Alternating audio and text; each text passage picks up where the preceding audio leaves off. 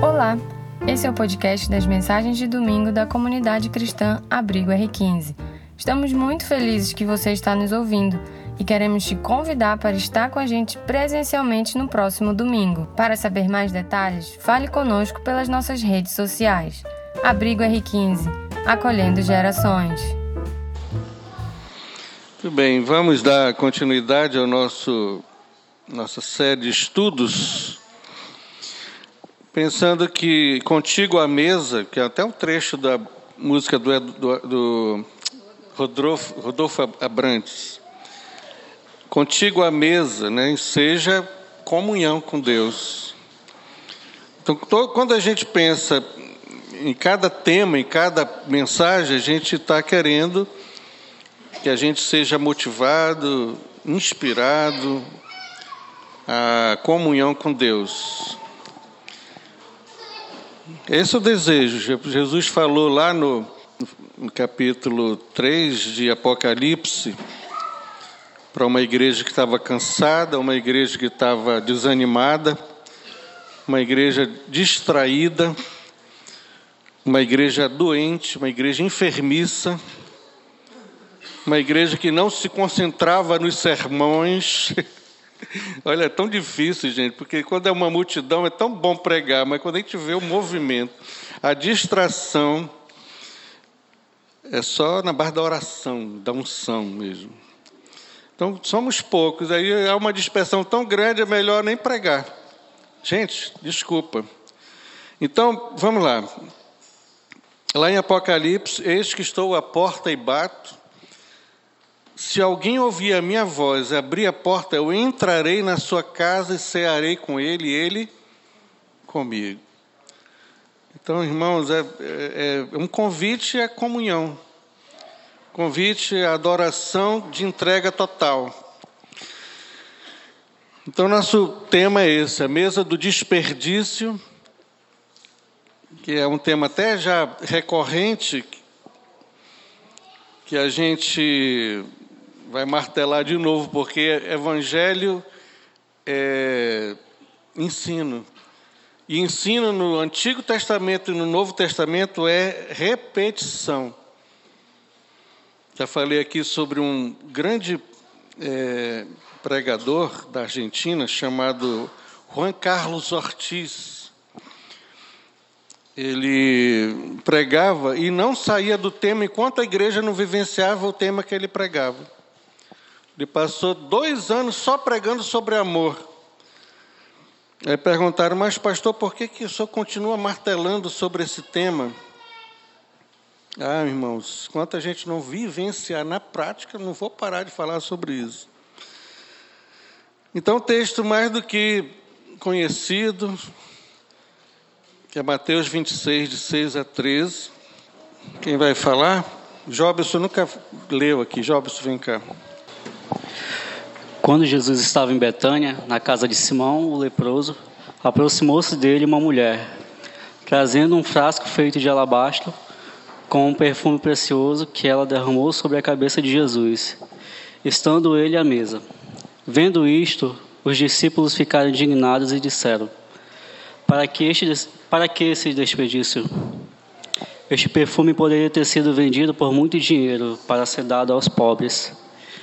Mas Jesus, sabendo disso, lhes disse: Por que vocês estão incomodados com esta mulher? Ela praticou uma boa ação para comigo. Porque os pobres estarão sempre com vocês, mas a mim vocês nem sempre terão. Porque derramando-se este perfume sobre o meu corpo, ela o fez para o meu sepultamento. Em verdade lhes digo que onde for pregado em todo o mundo este evangelho, também será contado o que ela fez para a memória dela. Se puder, abaixe sua cabeça aí no seu lugar.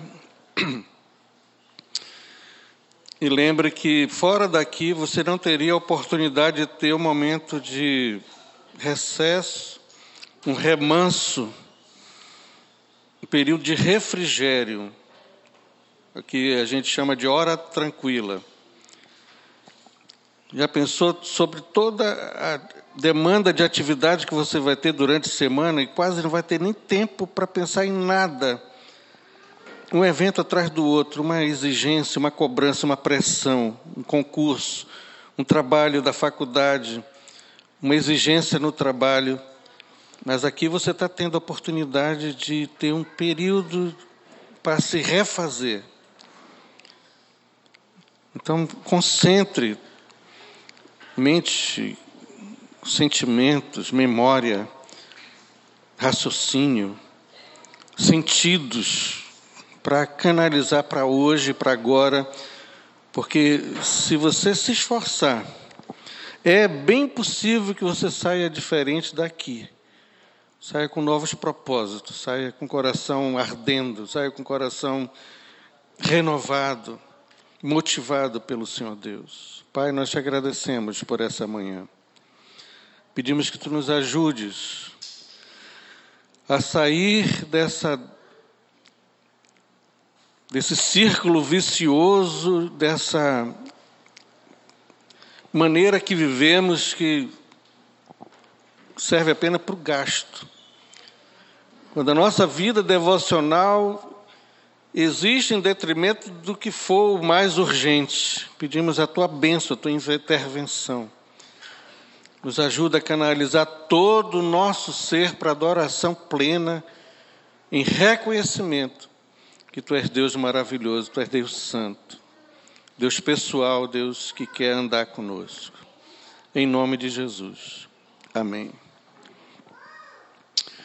Amados irmãos, o contexto dessa história é bem interessante, porque é um contexto de conspiração para matar Jesus. Lázaro havia ressuscitado, Jesus fez esse milagre nessa aldeia que é pequena, chamada Betânia, e em João 15, 57, diz o texto: Ora, os principais sacerdotes e os fariseus tinham dado ordem para que, se alguém soubesse onde Jesus estava, denunciá-lo a fim de que o prendessem. E no 53, desde aquele dia, resolveram matar Jesus. Cara, isso aqui é interessante, porque não era para haver um avivamento, não era para que esses religiosos endurecidos fossem quebrados na presença de Deus diante do milagre portentoso um homem morto há quatro dias, já em estado avançado de putrefação. Jesus, com sua autoridade, chega e diz: Lázaro, vem para fora. E o Lázaro vem para fora. E não é assim, às vezes, diante de milagres, diante da palavra de Deus, diante né, de evidências profundas, irrefutáveis, em meio a essa movimentação de Deus seu mover em nossa direção. Os milagres que nós vemos ao nosso redor, nosso coração, ao invés de ser avivado, ele é endurecido. Foi o que aconteceu. Lázaro ressuscitou e é produzido e é insuflado no coração desses homens religiosos uma ira e um desejo profundo, não de adorá-lo, mas de prendê-lo e de matá-lo e de assassiná-lo. Mas vamos adiante. Nosso contexto aí, né? Geográfico, topográfico. A localização é uma cidadezinha chamada Betânia. Jerusalém está aqui e Betânia está bem pertinho. Só que a gente não tem muita ideia da topografia do lugar, né? Mas para chegar até Betânia tem aí subidas e descidas. É um vilarejo situado na encosta leste do Monte das Oliveiras, a três quilômetros de Jerusalém. É uma subida íngreme, 20 quilômetros em terreno acidentado, porque o local é 600 metros acima do nível do mar. E nessa, nesse vilarejo, aparece essa casa aqui, no meio daquelas, talvez casas germinadas, Muitas dessas casas eram construídas na rocha, quase como uma gruta. Não tem nada do nosso conforto, do nosso conceito de casa. As casas eram bem rústicas naquela época. E a casa de Simão, o leproso. Então, aqui o personagem que aparece é porque também ah, o nome era dado de acordo com a família, de acordo com a profissão ou ofício, ou o ideal político, tipo Simão o Zelote, Mateus o publicano, Simão o curtidor, Simão o leproso. Bom, irmãos, é possível que esse homem, sendo amigo de Jesus, ele não continuou sendo leproso. Já pensou? Aquele que tem o poder de Deus nas suas mãos para curar, ter um amigo leproso. Então, o que se deduz é que Jesus o curou, mas como o nome persiste, por exemplo, Mateus foi chamado por Jesus e depois continuou sendo o publicano. E o Simão, o Zelote também, continuou sendo o Zelote, apesar de ter sido convertido, ter sido deixado tudo quanto tinha para seguir a Jesus. Como se fosse um apelido, só que está é, intimamente ligado à personalidade da pessoa, né? Agora, irmão, tem aqui alguns paralelos, variantes algumas diferenças de texto para texto. Em João 12, o verso 1, não dá indício de que seja a casa de Lázaro, Marta e Maria. Então, Marta, Lázaro e Maria moravam na mesma vila, no mesmo vilarejo. E também Simão o leproso era também habitante dessa mesma vila. Então, nesse texto, deduz-se que a casa era de Simão leproso. Então, algumas diferençazinhas que aparecem nos textos, né? Tanto em Mateus quanto em João. Em Mateus, a personagem é identificada como sendo uma mulher indeterminada. Não há o nome da pessoa, é uma mulher. Já em João, 12, a mulher é identificada como Maria, irmã de Marta e de Lázaro. Em Mateus, a mulher derrama o conteúdo do vaso sobre a cabeça de Jesus. Já em João, nada é derramado sobre os pés. Em Mateus, o texto diz que os discípulos em conjunto se indignaram achando que foi um desperdício. Mas João fala que somente Judas Iscariotes reclama e se indigna. Então, algumas variantes aí, né? Nós já aprendemos já sobre esse tipo de questionamento. O que, que acontece quando a gente vê alguns textos que se diferenciam um do outro, né? Em Lucas, em Marcos são, é só um cego. E em Mateus são dois, mas aí, aí começa, né? Ah, tem contradições na Bíblia. Você já viu que a Bíblia é cheia de engano e de erro? Olha aqui, um diz que é dois cegos, outro diz que é só um, né? Então nós aprendemos já e vamos repetir esse ensinamento que nós, em primeiro lugar, nós temos que descentralizar dos detalhes que se mostram diferentes. O que aconteceu é que a igreja primitiva ela se espalhou ali na calha do Mediterrâneo e pequenos grupos começaram a escrever poesias e, e contos e começou as eh, narrativas a respeito de Jesus. Só depois que se formou o credo, nós estamos estudando o credo no, na reunião de terça-feira, mas não tinha ainda uma a versão que a gente tem dos quatro evangelhos, né? Então é possível que uma, uma, um detalhe ou outro tenha sido desapercebido, mas não é uma coisa que é sine qua non para a gente interpretar a Bíblia como sendo um livro errado. E aí a gente tem que se concentrar no que? Na lição central. Na lição principal por trás do evento. Ou seja, o que o Evangelho quer nos ensinar para que a gente possa entender essa lição e praticar. Senão a gente vai ficar rodando em círculo e não vai crescer espiritualmente. E a gente vai passar por essa questão do que aconteceu ali, né? Esses elementos, os componentes que compõem essa mesa do desperdício. Essa mulher chega, a mulher tem o um nome, João fala que é Maria, irmã de Marta. Às vezes a gente pensa que essa casa é a casa mesmo de Marta e Maria, mas houve uma festa na casa de Simão, o curtidor, e Marta, Lázaro e Maria foram convidados, estão participando da festa na casa de Simão, o curtidor. E ela então vem com um vaso precioso, com um conteúdo mais precioso ainda, e derrama o conteúdo sobre a cabeça de Jesus, que passa a impregnar, a encharcar as vestes de Jesus e acaba também ainda sobrando um pouco de, de unguento para que os pés de Jesus sejam empapados por esse líquido precioso. O que, é que essa história tem a ver conosco? O que, que essa história tem a ver com vida devocional? O que, que essa história tem, que ver, tem a ver com vida cristã? Que tipo de adoração nós damos para Deus? Nós damos o nosso melhor para Deus? Eu quero dar-te o meu melhor, não é isso?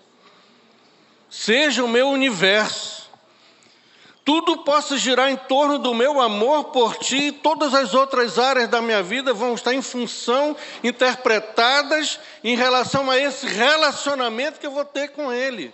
É assim que acontece na sua vida? Uma adoração que envolve todos os sentidos, envolve mente, coração, tudo envolvido na atitude de adorar, dando sempre o melhor para Deus sem nenhuma reserva, sem uma, nenhuma barreira, de uma forma irrestrita, tudo na presença de Deus. Uma entrega total. Entregando o melhor. O que é que você tem de melhor? Você gosta de desenhar, gosta de cantar, gosta de calcular, gosta de fazer poesia, de escrever contos, todos os dons, tudo que você tenha para Ele, uma entrega total. Quando Davi, depois de ter pecado, e a Bíblia fala que ele fez o recenseamento, olha só a diferença de um texto para outro, né? Em 2 Samuel fala que Davi foi tentado, mas lá no livro de Crônicas fala que Satanás induziu Davi a fazer o censo. Então, ângulos diferentes, lembra o sentido principal era que Deus não queria que ele fizesse censo, porque ele é o dono da, do crescimento numérico da igreja ou do exército. Quando eu começo a fazer estatística, eu começo a me inchar de orgulho, porque olha, eu tenho esse número de pessoas na minha igreja. Então toda estatística e todo desejo de crescimento é luciferiano e é diabólico. Olha, e por causa disso, Deus enviou uma praga e o pessoal estava morrendo. E aí tinha um lugar chamado a Era de Araúna. E aí chega lá, Davi, o anjo está ali com a espada já para acabar com todo mundo. E aí Davi, Davi é constrangido. Pequei contra o Senhor. Davi tinha esse peito. Davi tinha essa sinceridade é por isso que ele é um homem segundo o coração de Deus, não tem outra diferença, não é porque ele era um cara dado né, à moralidade, não é essa coisa toda, é porque ele era muito sincero. E quando Deus tocava no coração dele, ele reconhecia. Então ele fez uma besteira, vou, vou assumir aqui. Eu pequei contra o Senhor. Eu quero cair na mão do Senhor. E aí ele resolveu o problema. Ele foi fazer um sacrifício. E o Araúna disse: Ei, você é o rei, você é muito famoso, eu quero dar para você essa, esse lugar, e não vou dar nem só essa colina, eu vou dar é, é, é, é a junta de boi, eu vou dar tudo que, que, que você precisa para o sacrifício, eu vou dar. Aí Davi diz: Não oferecerei ao Senhor meu Deus sacrifício que não me custe nada. O sacrifício maior foi feito, mas sacrifício existe, ainda resta por fazer. Hebreus 15, 13 15 fala: Por meio de Jesus, pois, ofereçamos a Deus sempre sacrifício de louvor, que é fruto de lábios que confessam o seu nome. Gente, sacrifício existe preço. Fruto de lábios é o resultado. Eu só adoro a Deus com desenvoltura, com alegria, com exuberância, entregando tudo, dando o melhor para Deus, se eu confesso Jesus no meu dia a dia. Se eu não nego fogo, se eu não entrego de bandeja, se eu não me influencio pelo meio no qual estou inserido, se eu sou firme nas minhas convicções como cristão. Nós estamos vivendo uma miscelânea, nós estamos vivendo aí um sincretismo, né? Mas antigamente o cristão ele era bem definido. Olha, eu creio nessas coisas aqui e acabou. Então o preço é uma entrega de confissão a Jesus. Maria oferece o melhor e o mais precioso. E ela pega um perfume. Não é interessante essa questão do perfume? Quem aqui lembra de alguma coisa importante na vida, lembrando um cheiro, um, o cheiro de um perfume, um cheiro bom? Quem lembra? Esse cheiro aqui lembra alguma, alguma, alguma coisa. Vamos lá? Aqui, vem aqui, vem aqui. Mariana, vem cá, vem cá rapidinho. Vem cá, Fábio, vem cá, vem cá, vem cá, vem cá. Vem para cá, vem para cá. Qual é o cheiro? É, eu lembro do meu avô, o cheiro dele, quando ele chegava com a bolsinha, com aquele pé de moleque. Eu, esse cheiro até hoje ficou. Eu lembro do, quando eu estava grávida do Micael, que a gente veio de Recife para Manaus, e era um perfume, mas me marcou, porque a G chegava com perfume no comecinho da gravidez, ela sempre gostou de andar bem perfumada e aí me, dá, me vinha um enjoo. Por causa do perfume, vinha o. É, já era natural ter o enjoo, mas aí aquilo ficou marcado. E quando eu sinto o cheiro daquele perfume, eu lembro, quase que sinto de volta o enjoo que eu sentia. Cheiro da vovó fazendo pão no final da tarde. A esse sim. Quem mais, gente? Pode falar que eu. Cisa, vem cá. Olha, tudo se espera a partir desse rapaz. Cheiro da Marta. E, na verdade, além do cheiro dela, né? Mas quando Judá nasceu, é, tem um perfume, acho que a tia Helena que deu de presente Toda vez que eu sinto. O frasco está vazio até hoje. Aí todas as vezes que eu entro no quarto dele, eu quase sempre dou uma cheiradinha e lembro da primeira experiência, né? De ter o neném no quarto para você cuidar e gera toda uma saudade, um saudosismo. E o meu cheiro também, que é irresistível. Eu tenho um cheiro também que o, Cisa falou e eu lembrei. É o cheiro. O meu tem um afilhado de 11 anos, né, que mora no Rio de Janeiro. Então, quando ele nasceu, eu fui para lá e tal. E a minha prima usava aquele granado amarelinho que, e desde que ele nasceu, que eu sentia aquele cheiro, eu comprei, eu, eu usava aqui em casa. E aí agora o Davi usa também. É por isso que a Marta está grávida, porque o Cisa sentiu saudade do cheiro e tem que renovar. Espero que não seja de infinito isso, né? Cheiro de vó. Olha, gente, as vós antigas, elas tinham um cheiro peculiar, é, é ou não é? O cheiro delas era diferente. A minha avó, Antonina, mãe do meu pai, é uma, uma história fantástica, não dá para contar aqui. Mas ela se converteu, ela era devota de Nossa Senhora do Carmo, Manuel do Carmo, entenderam a ligação? Aí depois ela ouviu um velhinho da Assembleia de Deus que andava a cavalo, que fazia trabalho missionário itinerante nas os povoados ali do Maranhão, e ela ouviu o evangelho e ela tinha umas opressões. Ela era dada a ver visagem. Já viu esse negócio no interior? Vultos e barulhos. E ela acordava de madrugada apavorada com um monte de coisa que ela ouvia. Aí eu pegava os meninos, botava tudo diante do oratório de joelho para rezar. E aí ela olhava ali a imagem, e aquilo ia passando e ficou um tempo, né? Tendo esse tipo de experiência ruim. E o pregadorzinho lá pregou e ela aceitou Jesus. Enfim, quando eles vieram para Manaus, né, toda a família, muito pobres, ela fazia perfume. E o meu pai, que era já pré-adolescente, saía pela rua da cidade vendendo e comprando vidros vazios de, de, de outros perfumes, para que eu, ela fizesse o perfume e esses vidrinhos servissem como invólucro do perfume dela. Então ela tinha o perfume e ela fazia propaganda do seu próprio perfume. Então quando, ela, quando eu chegava em casa, eu já sabia que ela estava em casa, porque o perfume dela era inconfundível era bem específico. Então tem tudo a ver com essa questão, né? Quantos aqui gostam de perfume? A Helena já deu a dica, a Marilúcia adora perfume. Sempre foi, né? Quando eu era moleque, eu nem sabia como chegava aquilo na penteadeira do meu quarto, mas tinha Paco Rabanne. Meu pai comprava, que eu nunca comprei perfume. Paco Rabanne era gostoso, hein? Lembra? Givenchy Hoje em dia não dá mais, a gente compra genérico. O meu é o Malbec. É... Esqueci até de botar hoje. Muito bem.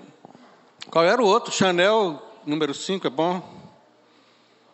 Quais são os franceses melhores aí disse? Flor de. Cara da minha mãe. Flor de Rocaille, exatamente. Canto Ré, que era né, da Mesbla, como é que era que. Não. não é bom, Canto Ré não, né? Enjoativo demais. A Beth também gosta de perfume. Demais. Eu já dei um cheiro nela ainda agora. É, perfume de boa fixação, né? Esse unguento aqui de nardo puro, gente, era muito caro porque ele Parece aquele, aquele jogo do Lereia, né, como é a academia, que a gente tem que inventar um conceito de blefe para o outro ir na nossa onda, né, e dizer, não, esse conceito aí é o verdadeiro, e nem é sempre. Uma erva que nasce nas encostas das montanhas do Himalaia. Não é bonito de colocar naquele papelzinho? Exatamente isso. Então as caravanas iam e subiam as montanhas e tiravam essa ervazinha lá da, do, do Himalaia, por isso que era muito caro. E ele puro, ele tinha uma fixação muito forte, né? Tanto que quando ela quebra aquele gargalo e derrama o conteúdo, o perfume enche todos os ambientes da casa, né? E aí essa questão de quebrar, né? É muito importante isso, gente. Você sabe que tem perfume que, é, que tem conta-gota, né? Para que não gaste logo. Mas é, não pode, na, na adoração não pode ter limite. Não pode poupar perfume. Ou você quebra o lacre e derrama tudo, ou não tem nada. Então tem que quebrar porque se não quebrar, não se derrama, e se não se derrama, não se alastra. Essa, essa é a sequência. A gente tem que quebrar, e a gente tem que entregar tudo diante de Deus. E a casa se encheu com o cheiro do perfume. Cantares de Salomão, aí é interessante, porque a Bíblia fala que nós somos para com Deus o quê? O bom perfume de Cristo. Então o perfume é de quem? Meu. Vou, é, minha avó fazia, né? Vou fazer meu próprio perfume. Não dá certo. Fica igual o cantorré. Enjoativo, não faz o efeito que precisava fazer. Gente, se você gosta de cantorré, nada contra, viu? Tudo bem. Eu acho que nem existe mais, né? Então, olha só. Nós somos para com Deus como o quê? O bom perfume de de Cristo. Não existe bom perfume se não for por Ele. Ele é a essência de fixação. Né? Olha o que diz Cantares de Salomão. Enquanto o rei está sentado à sua mesa, o meu nardo exala o seu perfume. Então o rei compartilha o perfume dele com a esposa e o nardo espalha por todo o recinto. Vamos ver mais outra lição? Toda vez que a gente entrega o melhor, tem alguém que reclama. O descontentamento dos que só assistem. Lembra de, de Mical? Olha, Mical está aqui hoje. Mical está ali, sentadinha. Não vai sair daqui enquanto não cantar um blues. Só a família que entende. É, a Mical olhou Davi naquela extravagância.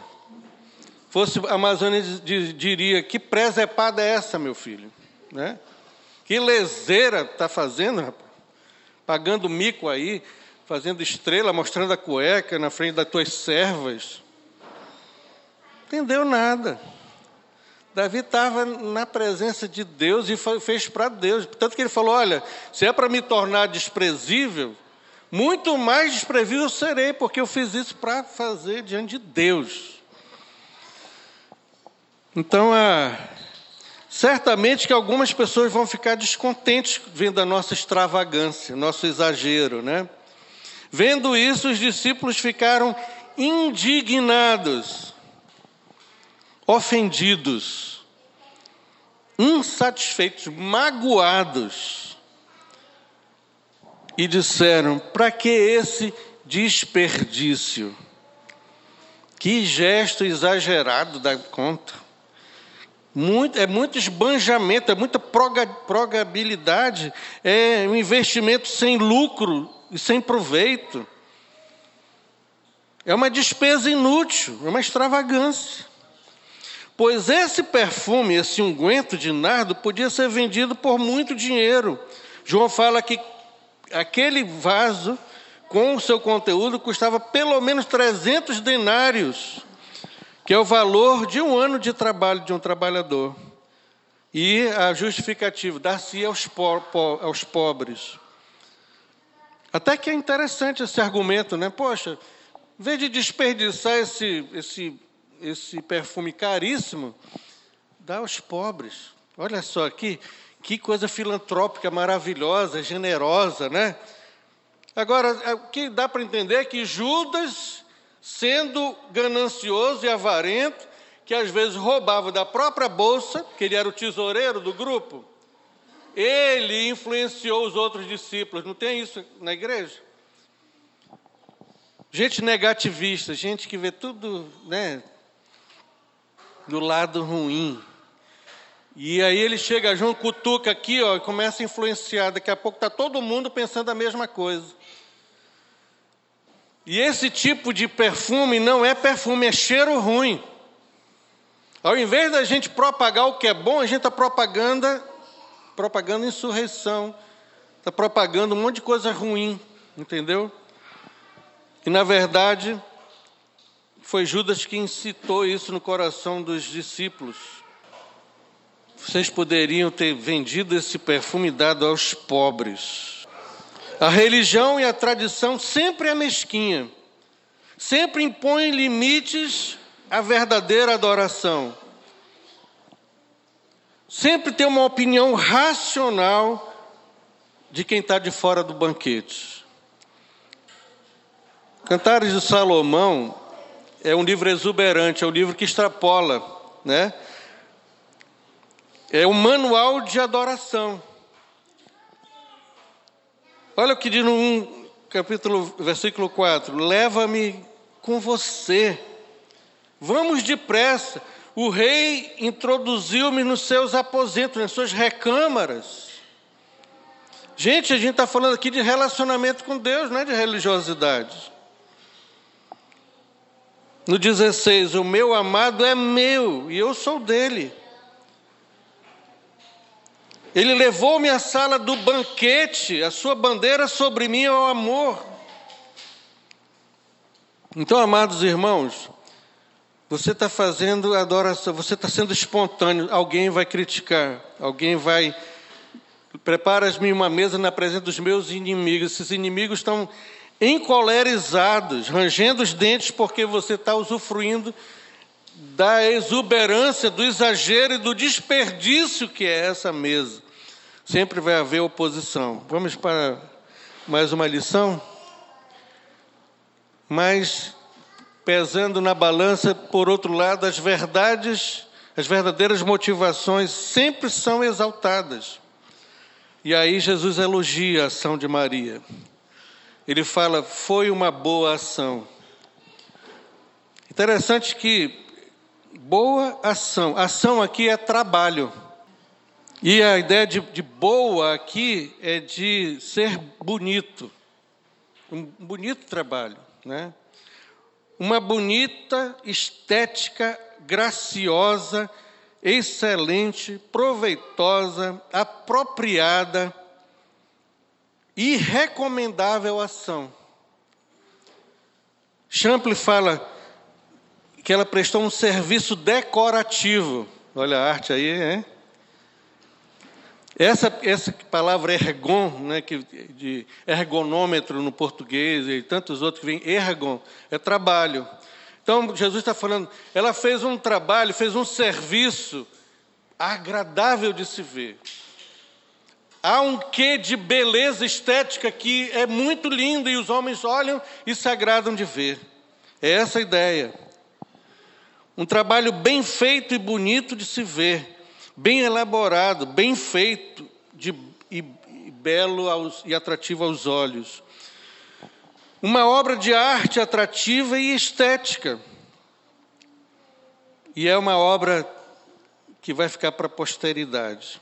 Que Jesus falou o seguinte: Em verdade vos digo que onde for pregada, pregado esse, em todo o mundo, esse evangelho. Gente, preste atenção nisso aqui. Em verdade vos digo que onde for pregado em todo o mundo este evangelho, está vendo isso aqui? Deu para soltar os olhos assim, dar uma. Vou pesquisar sobre isso aqui, não dá vontade de crescer, vendo que, que negócio é esse aqui inserido aqui? Também será contado o que ela fez para a memória dela. Agora, gente, não tinha evangelho naquela época. Evangelho, quatro evangelhos. Mateus, Marcos, Lucas, João. Marcos foi o primeiro evangelho. Ele vem aparecer já no final do primeiro século e início do segundo século. Jesus já tinha morrido há muito tempo depois que Marcos aparece com seu evangelho. Que evangelho Jesus está falando aqui? O que, que significa evangelho? Boa, agradável, atrativa, estética, bela aos olhos, notícia boa. O que Jesus está dizendo é que o que Maria fez, esse evangelho, é essa obra boa que exalou, que foi bem recebida, que as pessoas, que coisa boa de sentir, gente, que perfume gostoso é esse. Em verdade, eu vos digo que onde for pregado em todo mundo esse evangelho, também será contado o que ela fez para a memória dela. Evangelho é boa notícia. É a notícia que Jesus veio, habitou entre nós e fez a obra de salvação na cruz. Agora preste atenção noutra coisa. Além de elogiar eh, a Maria, Jesus enseja uma lição sobre valor. Aí os economistas, que mais? Contadores, professores de matemática, ele fala: porque os pobres sempre tendes convosco, mas a mim, Jesus, nem sempre me tendes. Os pobres sempre estarão com vocês, mas a mim vocês nem sempre terão. Ter, gente, olha só isso aqui. Porque atitudes filantrópicas, ações sociais não são a essência do Evangelho. Ouviram isso aqui? Atitudes filantrópicas e ação social nem sempre são evangelho, apesar de fazerem parte, mas não são a essência do evangelho. O evangelho é você ter a Jesus. Paulo falou que o céu, que a eternidade é estar com Cristo, é tê-lo. Por isso que ele falou em Filipenses 3, 7 a 9: mas o que para mim era lucro, isso considero como perda, por causa de Cristo. Sim, deveras considero tudo casa, família, esposa, esposa, dinheiro, carro, bens. Paulo considerou tudo como perda por causa da sublimidade do conhecimento, andar com Cristo, ter a Cristo, meu Senhor, por amor do, do qual, por amor do qual perdi todas as coisas e as considero como caca de galinha, como esterco. Seu carro, como é que você considera? Seus bens, coisas, títulos. Paulo disse: perdi tudo por causa de Cristo. Perdi todas as coisas, as considero como refúgio para ganhar, olha aqui, ganhar a Cristo e ser achado nele.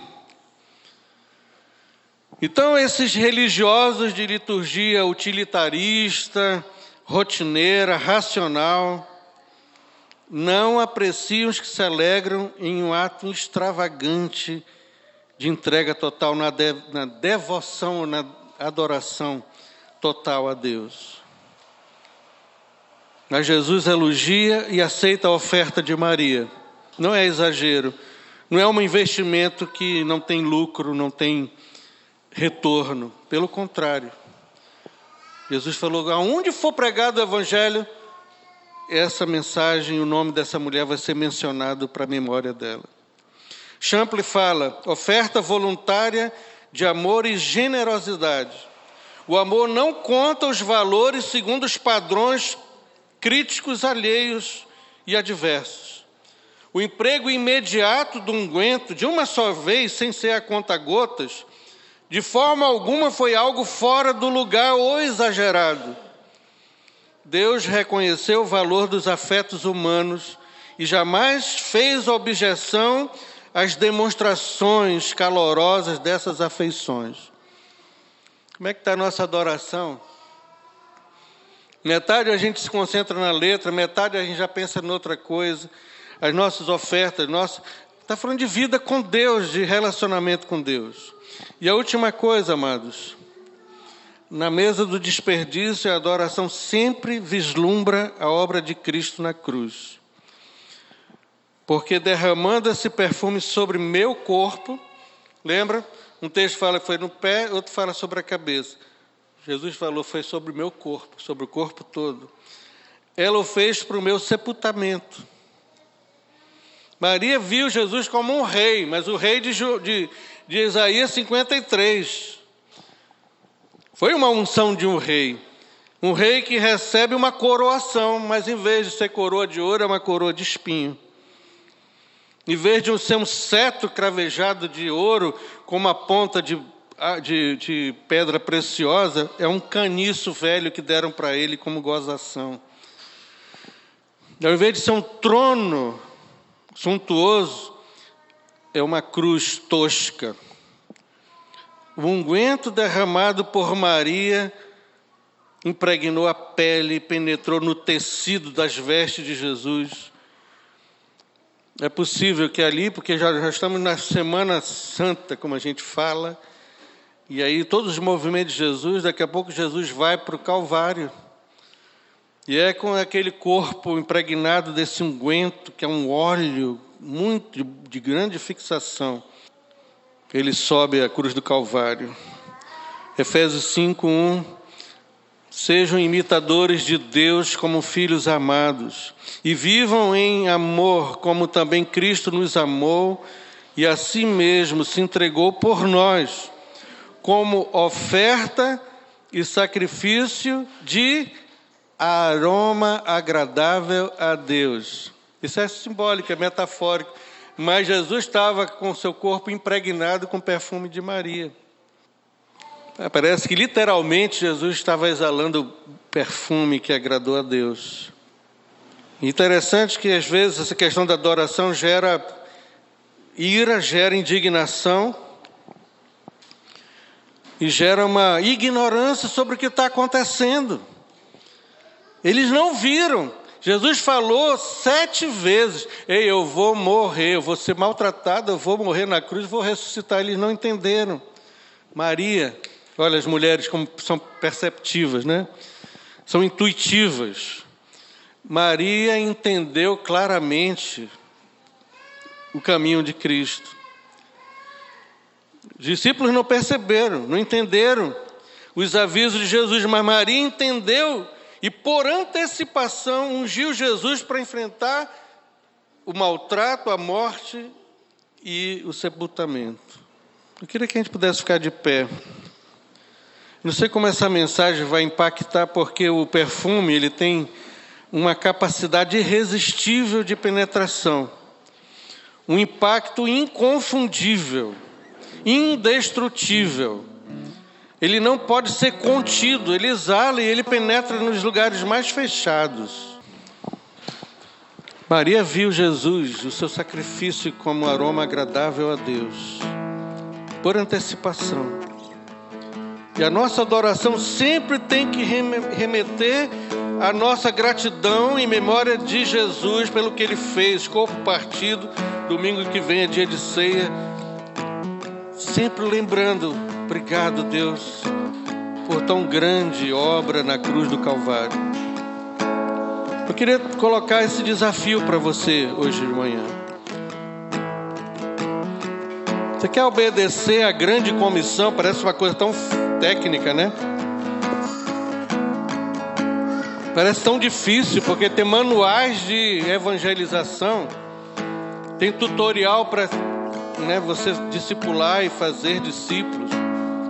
O que, que é, na, na verdade, Filipiança fala? Obedecer à grande comissão é espargir o aroma da graça no mundo. Há pregadores e missionários que chegam impondo sua própria cultura. Muitos de nós fomos aprendemos assim. Vem o americano, vem o europeu e quer colocar a goela abaixo da sua cultura. Lá em casa era assim, né?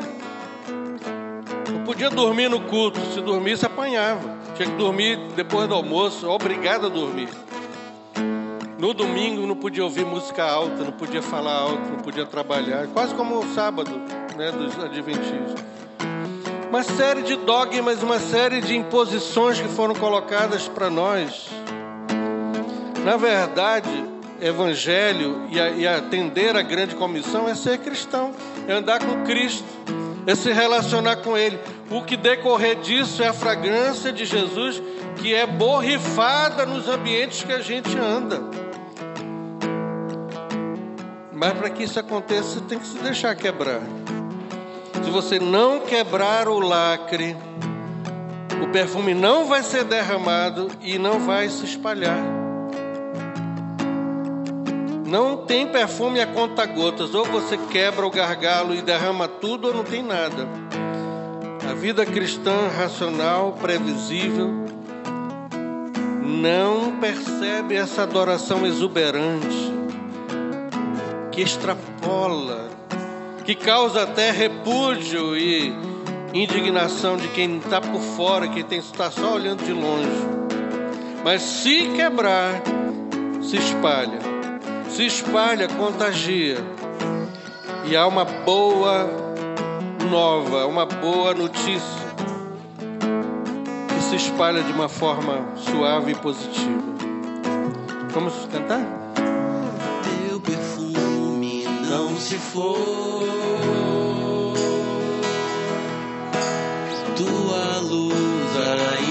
brilha.